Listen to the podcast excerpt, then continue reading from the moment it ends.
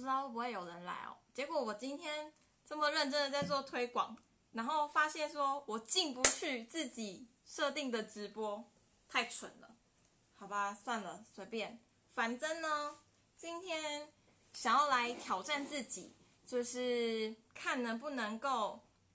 跟别人一样直播一个小时，然后在这边一直讲一直讲，然后其实呢也觉得有点小紧张，然后很怕自己会卡词，因为直播的话其实就是在这边一直讲话嘛，然后也没有一些 PPT 啊或草稿。其实自己有大概列一下要讲些什么东西啊，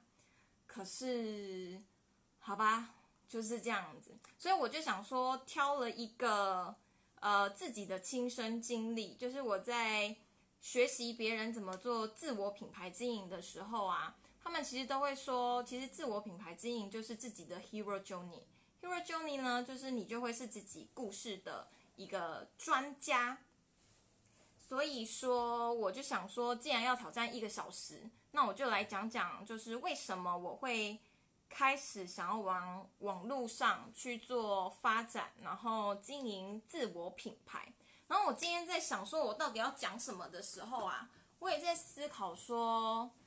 就是会不会呃讲太多，因为我有点想要从，我本来是想说从。呃，我为什么会从就是第一个我开始上的网络行销课程开始，然后在想着想着呢，我就想说，嗨，你是不是 Jerry？其实我就是看到你的直播，觉得我也可以来做做。好啦，我本来晚上好啊，我本来是想说，我要从我两年前，就是二零一八年的时候买了一个。网络行销课程开始讲起，可是后来我发现啊，其实会踏上这个旅程，然后会遇到很多的挫折，然后也会常常质疑自己的选择到底对不对、正不正确。那是什么支撑自己觉得说要一直走下去呢？其实就是因为。过去实在是遇到更多更多的事情，就是其实我们现在的想法跟价值观都是我们曾经遇到过什么事情嘛。我就发现说，如果我想要真的完整的讲出我为什么会开始网络行销，对啊，就是把所有的书都放来这里了，看起来有没有比较专业一点？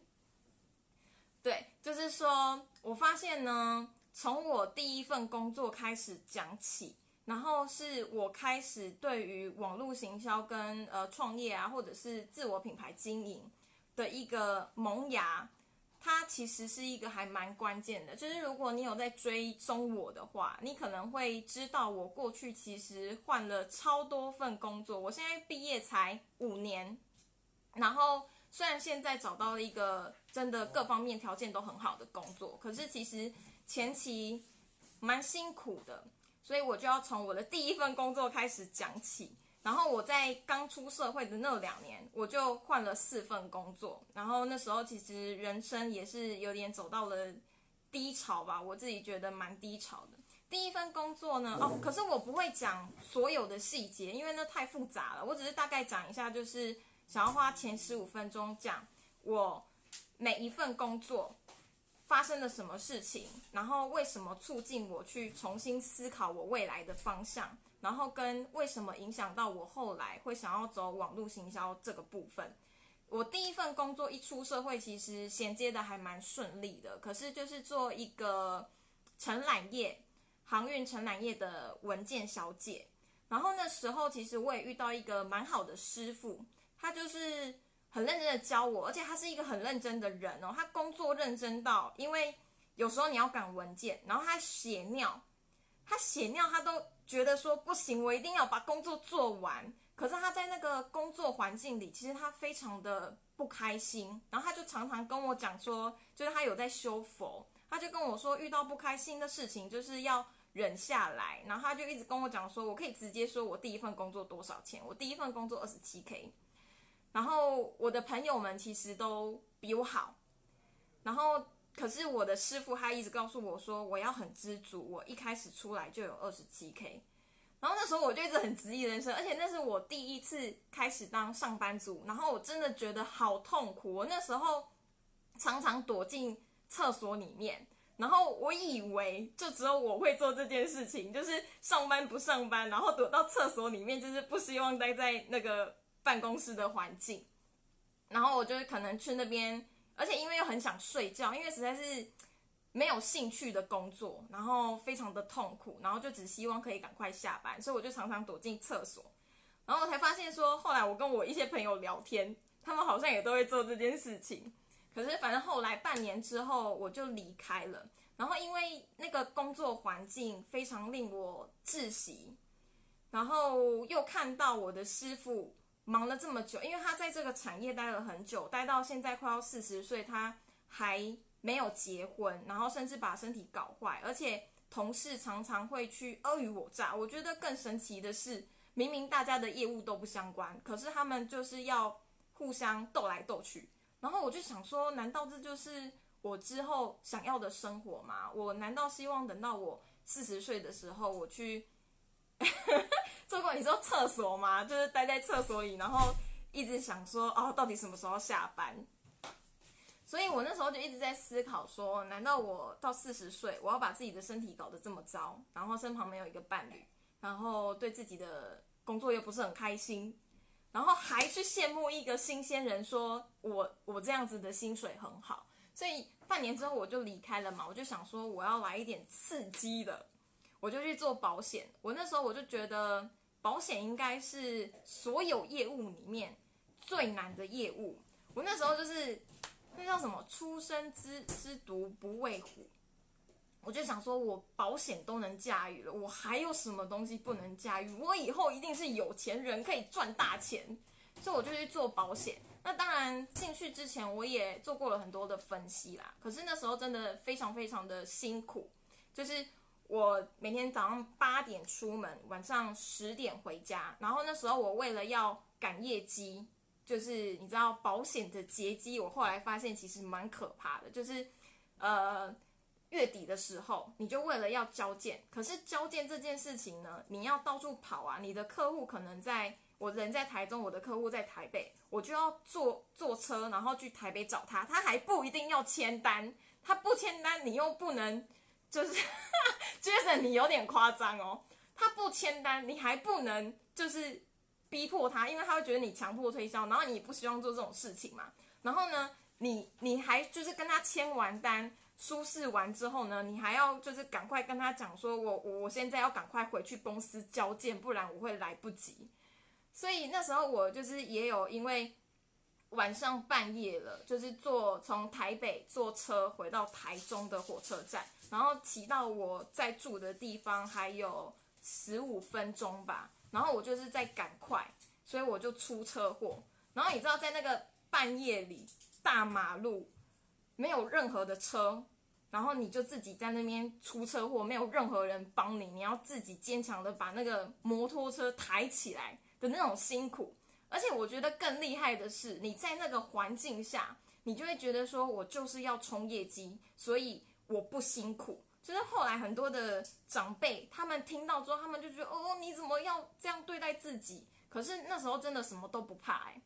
然后后来就是做了一年之后，其实就是有业绩的问题啦。我觉得做业务的人就会懂，业绩治百病。你业绩好，什么都不是问题；业绩一旦不好，什么都是问题。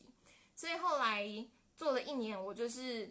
嗯，找不到一个方法。在那时候，我体会很深的一件事情是，我发现信念啊，不能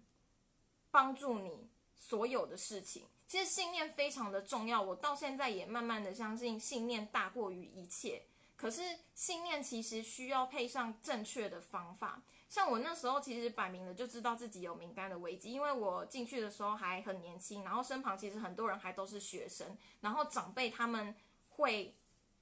就是觉得你就是个小孩子，然后会劝你不要做。所以，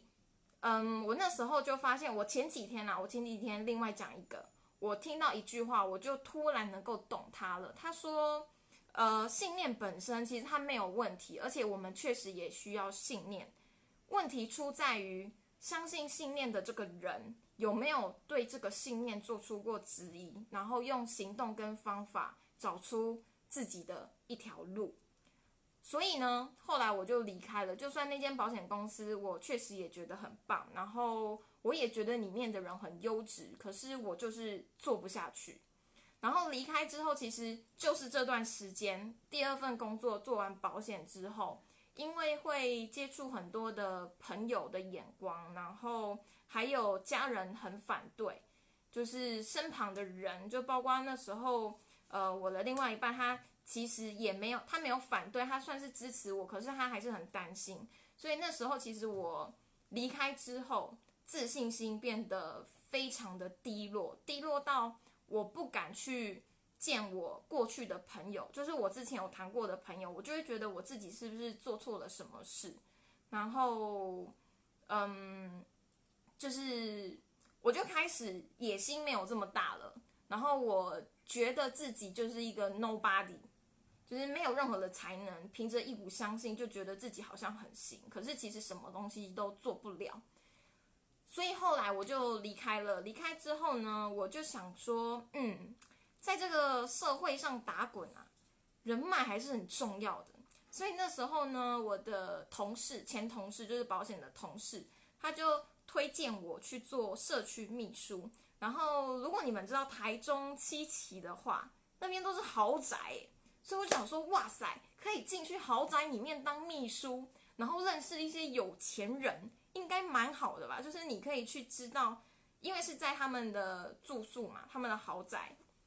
晚上好，你就会知道他们的生活是怎么样子的。然后我就想说，嗯，我应该认识的多一点有钱人，我学习了他们的方式，然后嗯，混入他们的生活，我应该未来就会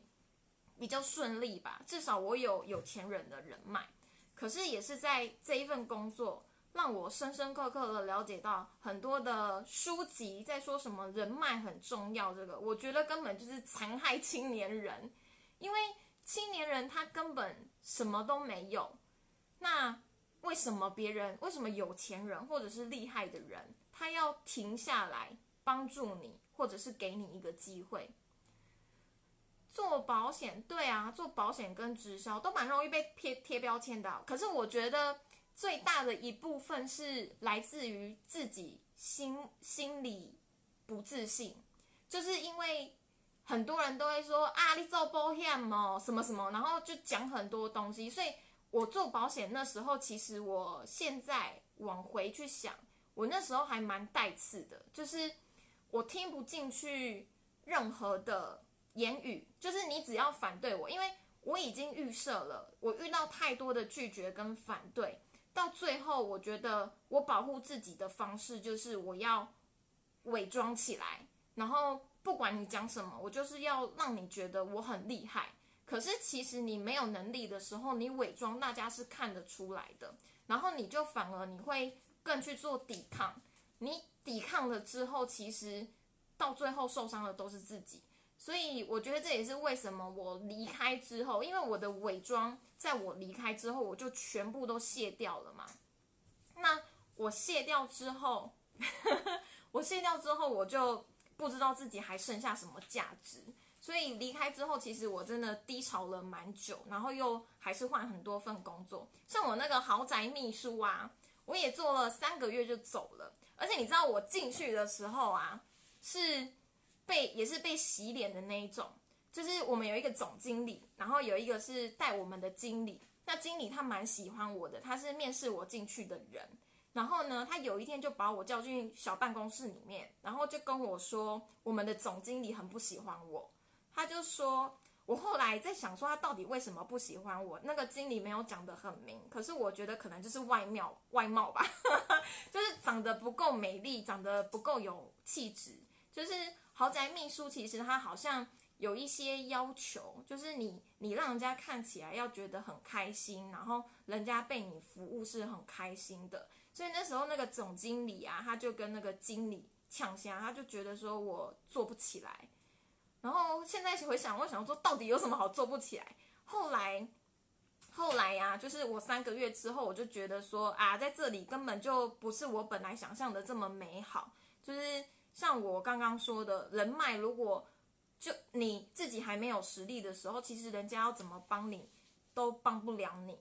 所以我就决定要离开，就回去自己原本的本科系，我是航运管航运管理系嘛，我就想说，那我再回去海运里面去找一些专业来做好了。所以我三个月之后，我就打算要离开了。离开之后呢，反而那个总经理来找我聊，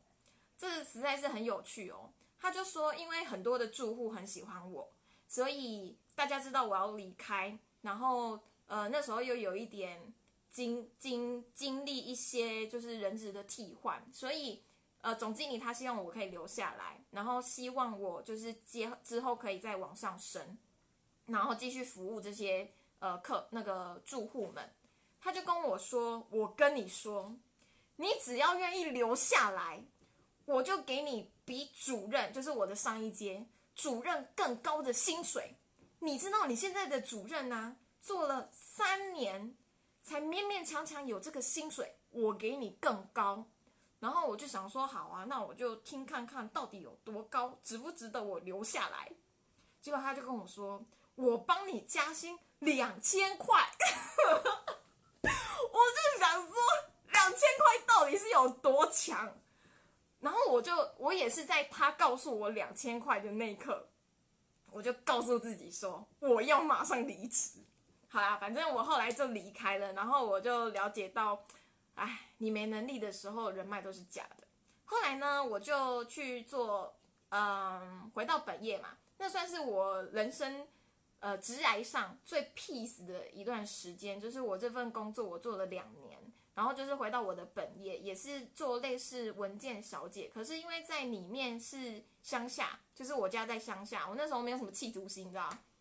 我就想说我在我家附近随便找一个跟我产业相关的做就好，然后因为我家靠海嘛，跟我的本业就相关，所以两千元很棒吗？我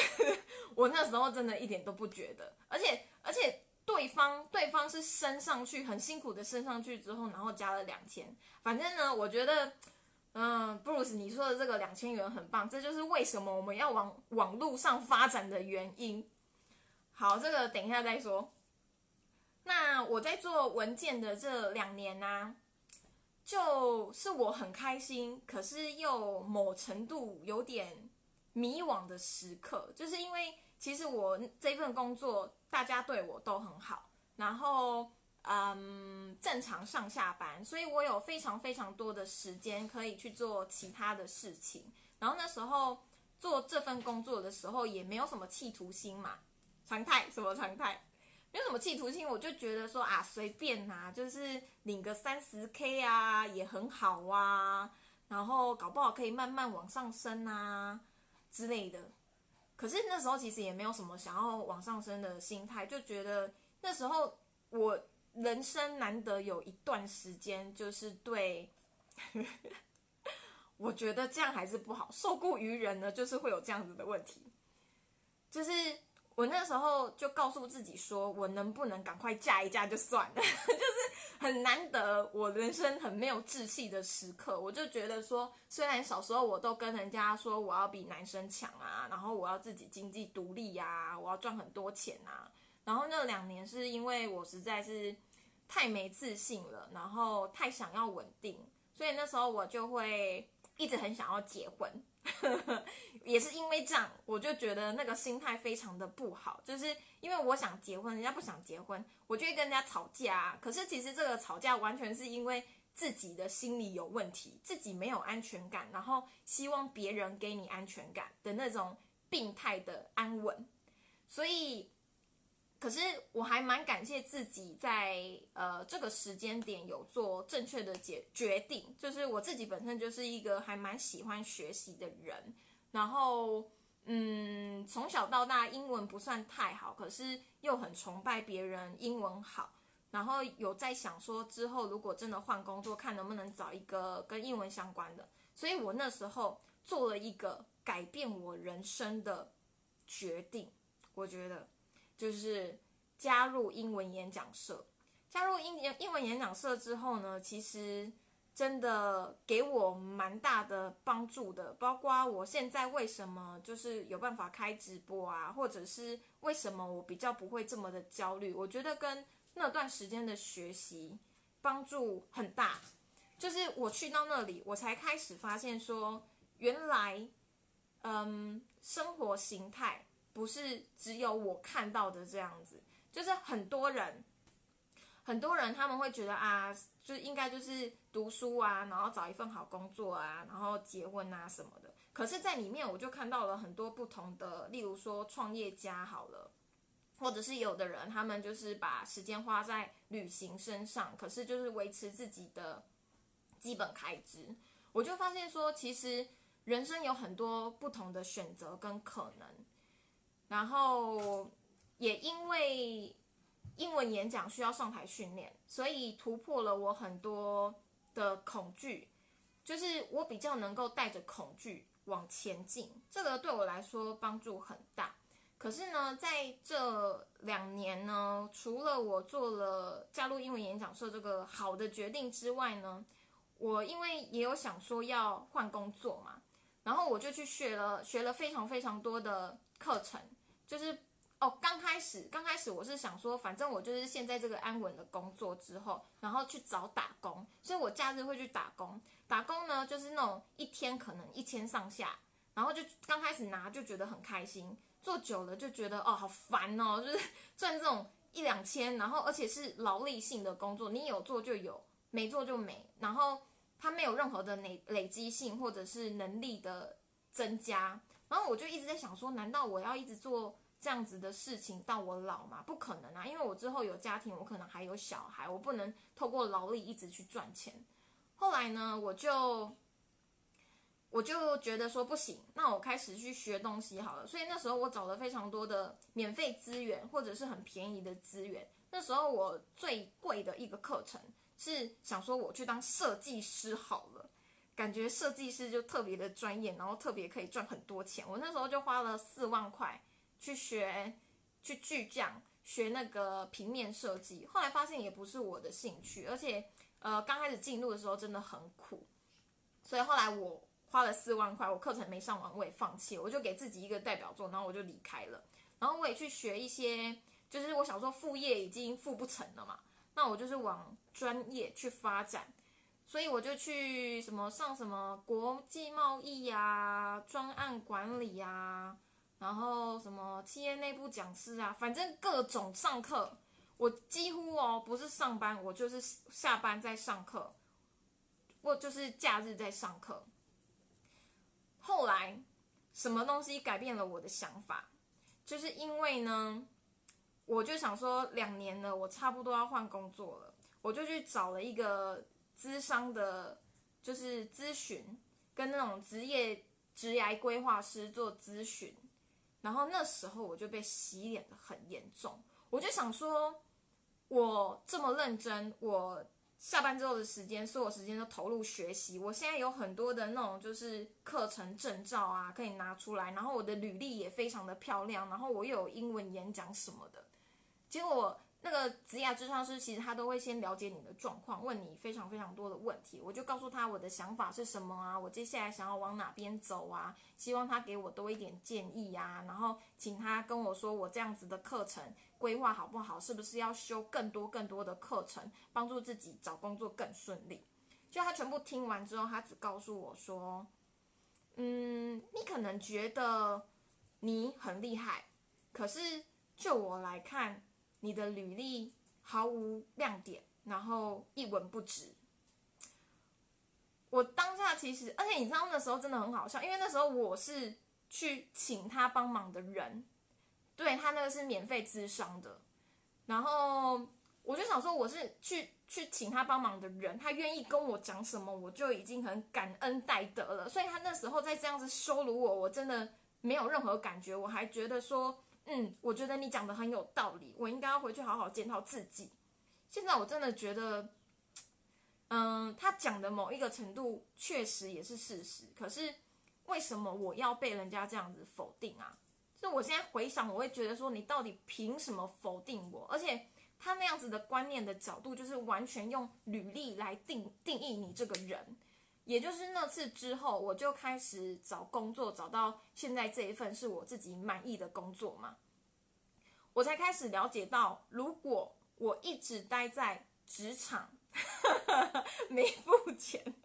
哦，可是他也没有打算要叫我付钱呐。我觉得单纯就是他自己用自己的角度去看这件事，就是说我了解到说，只要我一直待在职场，这件事情我避免不了，我一直。在被别人评价我是一个怎样子的人，我一直被别人评价我这个人有没有价值。可是他怎么看待我有没有价值？一个是履历，一个是他需不需要你。可是假如说今天他需要业务，可是，嗯，呃，应该说他需要研发的才能，然后我是一个业务，比比如啦，那他当然会觉得我一文不值啊。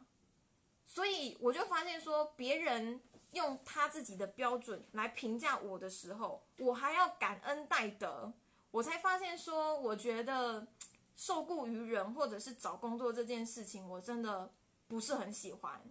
就是很容易贬低你自己。然后我觉得我一路过来，就是从二零一四年一直到二零一八年这四年的时间，为什么？为什么我会过得这么痛苦？就是因为。我都拿别人的评价来，来去奠定我自己的价值，所以那时候我，呃，开始在思考，有没有什么办法可以让我的价值我自己可以决定，而不是让别人只跟我见面不不到一个小时，然后就这样子洗我脸，然后我还要感恩他，所以呢。二零一六年我很闲嘛，就是二零一六年到二零一八年这个两年比较稳定的工作时间，其实我一直在找一些网络上的资源，所以我写部落格啊，我是从二零一六年其实我就开始写了，可是那时候写部落格，我单纯就是自己觉得想要有抒发的出口，就是我从小到大到大都蛮喜欢文字的，所以那时候我最刚开始是在诶在哪里呀？好像匹克邦吧，还是哪里忘记了，反正就是一个免费的平台。然后后来发生了一些状况，然后到二零一七年的时候，快要二零一七年的时候，我把我的部落格转到了呃 Google 的 Blog，结果 Blog 发生了一件事情，就是他把那个 Google 把 Blog 收掉了。然后我就逼不得已，我才刚搬完部落格的家，我又要再搬家。然后我对这种东西非常的一窍不通。然后那时候我也开始觉得说，哇塞，我实在是流离失所的感觉。然后后来我就做了一个决定，就是我在二零一八年，我就爬了很多的文，然后看很多的部落客，然后就发现说，嗯，部落。格好像有机会可以赚钱，然后好像可以帮助自己去做一些发声。可是呢，如果我想要长久去做这件事情，我不能这样子居无定所。所以我二零一八年我就自己架了站，架了站之后呢，就是一个噩梦的开端。我开始没有灵感，就是我把一切的东西塞得很好，然后把版面啊、把颜色啊都调得很好之后，发现说，哎，我。好像不知道该写什么，所以我的那个钱呐，架站是需要钱的，你知道吗？我那个钱就在那边流诶。然后也是在这个时刻，就是我开始想要换工作了嘛。换工作的时候就到处去找啊，只要网络上有出现可以帮助你赚钱的东西，你就会特别的吸引人。然后也是在这个时候，就是我开始接触到网络行销，上了我第一个网络行销的课程。讲了这么久，我前面的故事，我终于要开始讲网络行销的事情了。好，所以接下来呢，我想要跟大家分享，就是我之前花了快要十万块，呃，到底是花在哪里，然后上了一些什么课，然后嗯，发生了什么问题，所以我开始做一些调整。其实我现在回想，我觉得每一个课啊，就是就算我没有成功，可是其实老师人都很好，然后我选的，我觉得我选的。眼光还是不错的，就是只是说那个方式可能不适合当下的我，可是每一个课程其实对我来说还是都有一些帮助。后来我真的非常的相信，就是任何的累积都是有价值的。然后因为我从二零一四年到二零一八年在呃受雇的职涯受到了很多的洗脸，然后很多的挫折，然后一步步的让我觉得说我不喜欢被人家定义我的价值，所以我要另外找一个方式前进。然后我也不喜欢人家，嗯，就是人家帮我加薪两千块，就好像是对对我的就是的恩惠一样，就是在职场常常会有这样的状况，所以开始让我有一点点小小的，算是创业吗？不算是创业，算是算是能不能自己出去独立的那种概念，所以我就开始上我的第一个课程。那我第一个课程呢，它。主要吸引我的就是他说不需要粉丝，然后你也不需要有太多的专业，你就是可以卖卖掉自己的课程。对我来说是一件非常棒的事情，因为我就是一个喜欢传达价值观、喜欢呃传递知识的人。所以那时候呃那时候很红的一本书叫做《知识变现》，然后我先看了《知识变现》之后，我遇到了这个课程。我就觉得说没错，它就是我要的，因为它完全符合我的现况嘛。我就是一个 nobody，然后我在职场上就是没有任何的嗯厉害的证明，我也不是一个专业人士，所以我非常需要一个零粉丝就可以开始的。所以那时候，嗯，我就开始学习在网络上卖课程，这个粉砖也算是在那个时期创立的。呃，那我在那里。学习到什么？我觉得就是我的一个曙光，对网络行销跟脱离受雇的一个曙光，然后把人生自主权给拿回来的一个方法。可是我还是还没成功嘛，所以我不知道。然后那时候我有自己打算要卖一个课程，就是因为我后来终于找到了我理想的工作，我就想说，呃，很多人职涯迷惘，可是。找不到自己喜欢的工作，然后我就是那时候用了一本书，叫做《求职降落伞》，我真的非常推荐大家去看这本书，因为会改变你对于求职这件事情。其实求职，其实你求的是一个人生跟生活态度啦。我后来觉得，对，反正呢，我那时候就觉得实在是太棒了，我终于有一点小成功，然后。我觉得我自己抵达的境界，应该也是大家想要抵达的吧。而且很多人就是直来迷惘啊，然后跟我一样过去参加了非常多的活动，然后花了非常多的钱参加很多的课程，到最后呢，还让人家觉得一文不值。所以我那时候就在网络上试卖，试卖这个课程呢，其实有人来询问，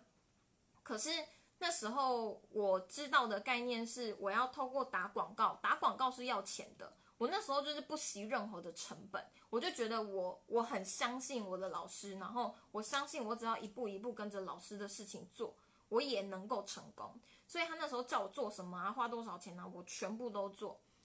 然后后来呢，我的课程有人来询问之后呢，我反而退缩了，就是我那时候就觉得，我这样子卖东西出去，我安心吗？因为。我的方法虽然帮助到了我，可是它没有被市场验证过嘛。我们那时候的一个观念就是你要去花钱打广告，确认大家有没有这个需求。我也相信，可是我就是过不去自己的坎，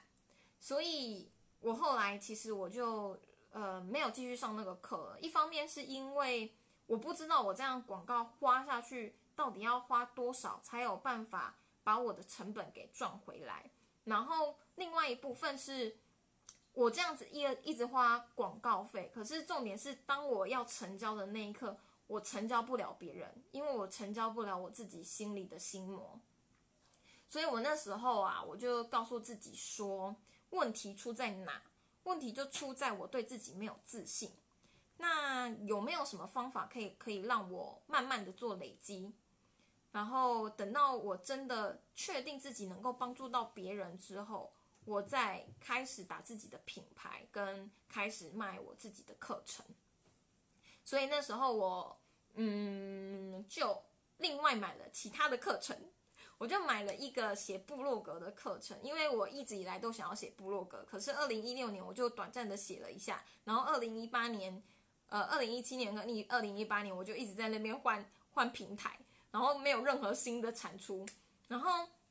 我那时候就觉得说，哦，如果部落格可以写着写着，然后慢慢累积，然后呃累积出一些影响力，加减赚一点钱，这样好像也蛮棒的，是一个很疗愈的方式。可是后来呢，我还是没有成功。一方面是我卡在定位，我才发现说个人品牌经营其实大家都卡在定位卡很久诶。其实我现在有解了，之后可能会呃开一些跟大家分享说那个解是什么。今天先继续说故事，就是说我那时候卡在定位嘛，然后也卡在一件事情，就是我发现啊，为什么我们要持续的前进，然后做一些小小的进步呢？是因为你没有去做的话，你根本不知道自己其实根本不是这样子个性的人。就是我其实是一个蛮急躁的人，然后我很没有耐心，所以写部落格虽然我喜欢，可是不适合我，因为跟我本来的预期不一样。就是我想说，我应该写个三个月或半年，对我来说已经是蛮长的一段时间了。应该就可以开始有一点小小的获利。我那时候也超卑微的，我就想说联盟行销，你知道书的联盟行销价钱就差不多，例如说两趴算是好的哦，三百块你只能赚六块钱，我都赚不到哎。然后我就觉得说，哎，就是一样的道理，就是有业绩就什么问题都不是。那我那时候就是连六块都赚不到，我就开始质疑人生，然后质疑自己的定位。然后后来也是因为部落格的这一段时间，我就发现到自己不够了解自己，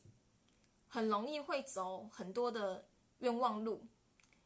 呃，虽然我也是走过了之后才发现说，哦，原来自己不适合啦。反正后来我就发现部落格的方式对我来说不行。我现在还是有在写部落格，可是真的就是非常兴趣写的。我后来发现呢，你要赚钱靠兴趣是不行的。之后有机会再跟大家说。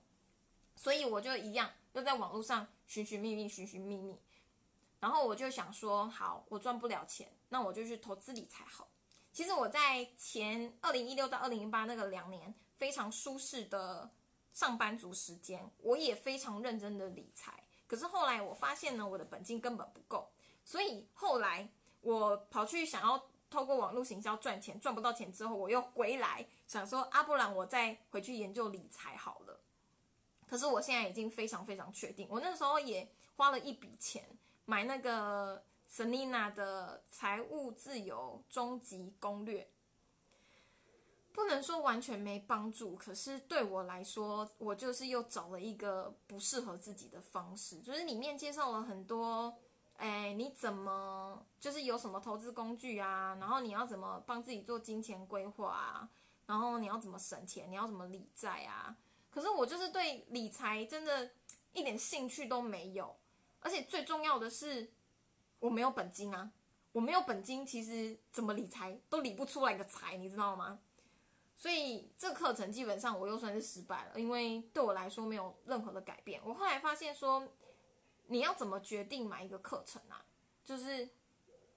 你去想想这个课程是不是能够为你带来改变，只要能够为你带来改变的都是好。像我刚刚说的，呃，第一个网络行销课程的课，它对我有帮助，因为它为我带来改变，它为我带来了思维的改变，让我相信网络行销是有可能，而且我开始会去打广告，我开始会在网络上去做曝光，而且也是在那个时机，我开始告诉别人说我要做网络行销这件事情。当我去讲这件事，其实就可以帮助我去做前进这个动动作，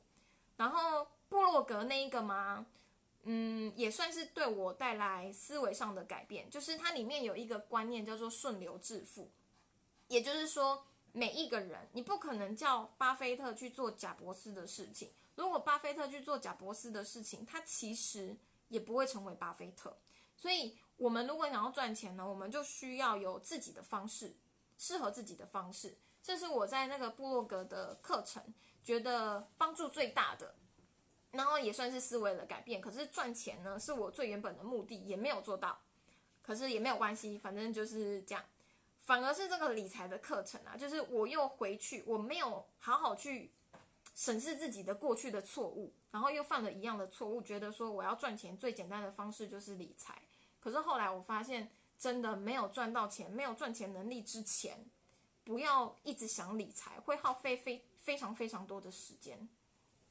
好，这就是我后来的一个课程。然后这样子前前后后加起来，然后加上我的加站费用啊，买一些软体的费用啊，我前前后花花了快要十万。后来呢？我就又买了其他课程，因为我就是觉得我一定要在网络上成功。我都投资了这么多，而且我这么的相信它，终于我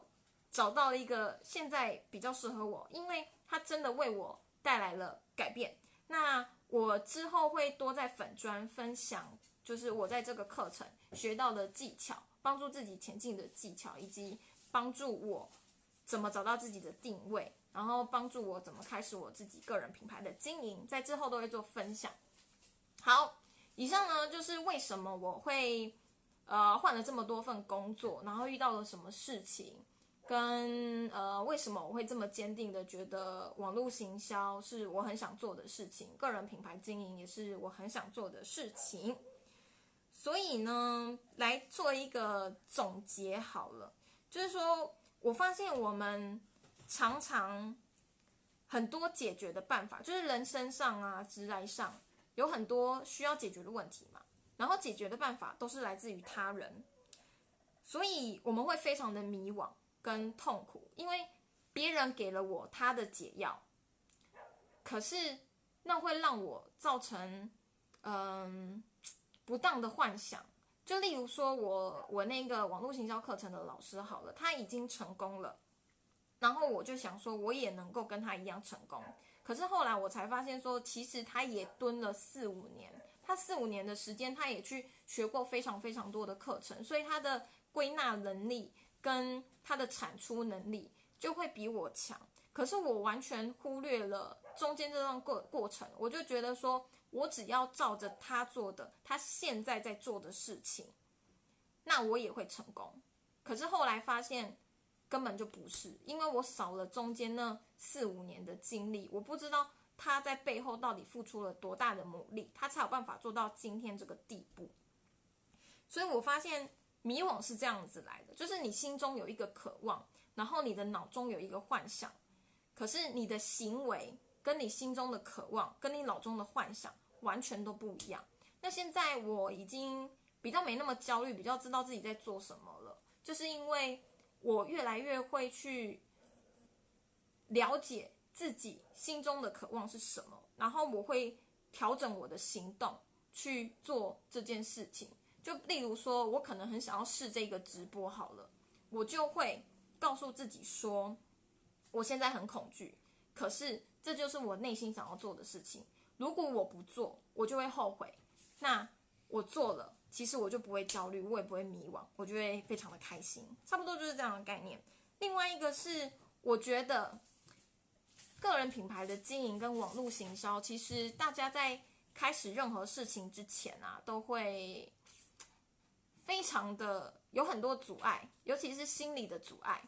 那你要怎么真的抵达你想要去的地方？刚刚说了，你不能去看现在成功的人。的结果来当成自己的标杆嘛？因为你做不到，我们做不到嘛，我们还没有那个格，我们还没有那个能力。可是我们现在可以做的事情是什么？就是从你现在能够做的事情开始。就例如说，像我这个直播，其实我这个直播，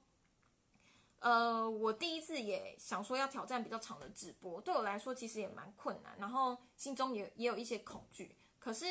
我就找到一个平衡点，就是说。我去讲我自己的故事，我就可以一直讲，一直讲，一直讲啊，那不需要去装，所以我就可以，嗯，做这件事情。那对我来说，这就是我最小的可行动单位。那做了之后，其实随着一次一次做，你就会越来越前进，然后越来越知道自己到底要的是什么，而且你会知道自己该怎么修正，帮助自己可以更好。好，以上。然后还有最后一个，就是我讲最后一个是，嗯，个人品牌经营跟网络行销其实有很多的平台，就是有的人可能想要透过联盟行销卖课程，或者是联盟行销卖书赚钱；有的人想要用 YouTube，有人想要经营粉砖，有人想要经营 IG，有的人想要用部落格。到底哪一个很好呢？我觉得我现在的心得就是，只要能够帮助你有最小可行动单位的，都很好。就是你只要任何东西，像很多人他们都会说，FB 已经过时了，都是一些比较老的人、比较年长的人在做的。就是像我之前去带那个马来西亚的高中生啊，他们真的都用 IG，他们没有在用 FB 的。可是这件事情对我来说不会有影响，我还是把 FB 经营的很好啊，因为我就是习惯 FB。所以要怎么去开始呢？我觉得不管任何平台都很好，只要你找出了一个可以帮助你前进，然后帮助你一直去 try and error 的事情，都非常的好。好，以上我看看还有什么呢？嗯，好像差不多都讲完了耶。嗯，结论没有结论，因为今天都在讲故事，而且好像一讲就讲很久。看一下现在几点？我觉得差不多哎，我七点半开始，现在八点十九分。好，那今天就差不多是这样啊。如果大家对呃什么东西，例如说个人品牌经营上或网络行销上面呢，觉得我有什么地方可以帮助你，或者是你有什么疑惑，或者是你对直癌有什么迷惘需要。解答吗？我可能没办法给你非常直接的解答，可是或许可以身为一个迷惘过来人，给你一些经验，呃的呃分享吧。可以在下面留言让我知道哦。然后接下来的五天，今天是第一天，接下来的八八八八，接下来的四天我都会分享一些，就是我在这半年如何嗯比较有一点小成果的小技巧。个人品牌经营小技巧跟大家分享，希望大家继续 follow 我的粉砖，follow 我的影片跟直播。大家晚安，拜拜拜拜。对耶，我好像都没有都没有跟大家互动好像应该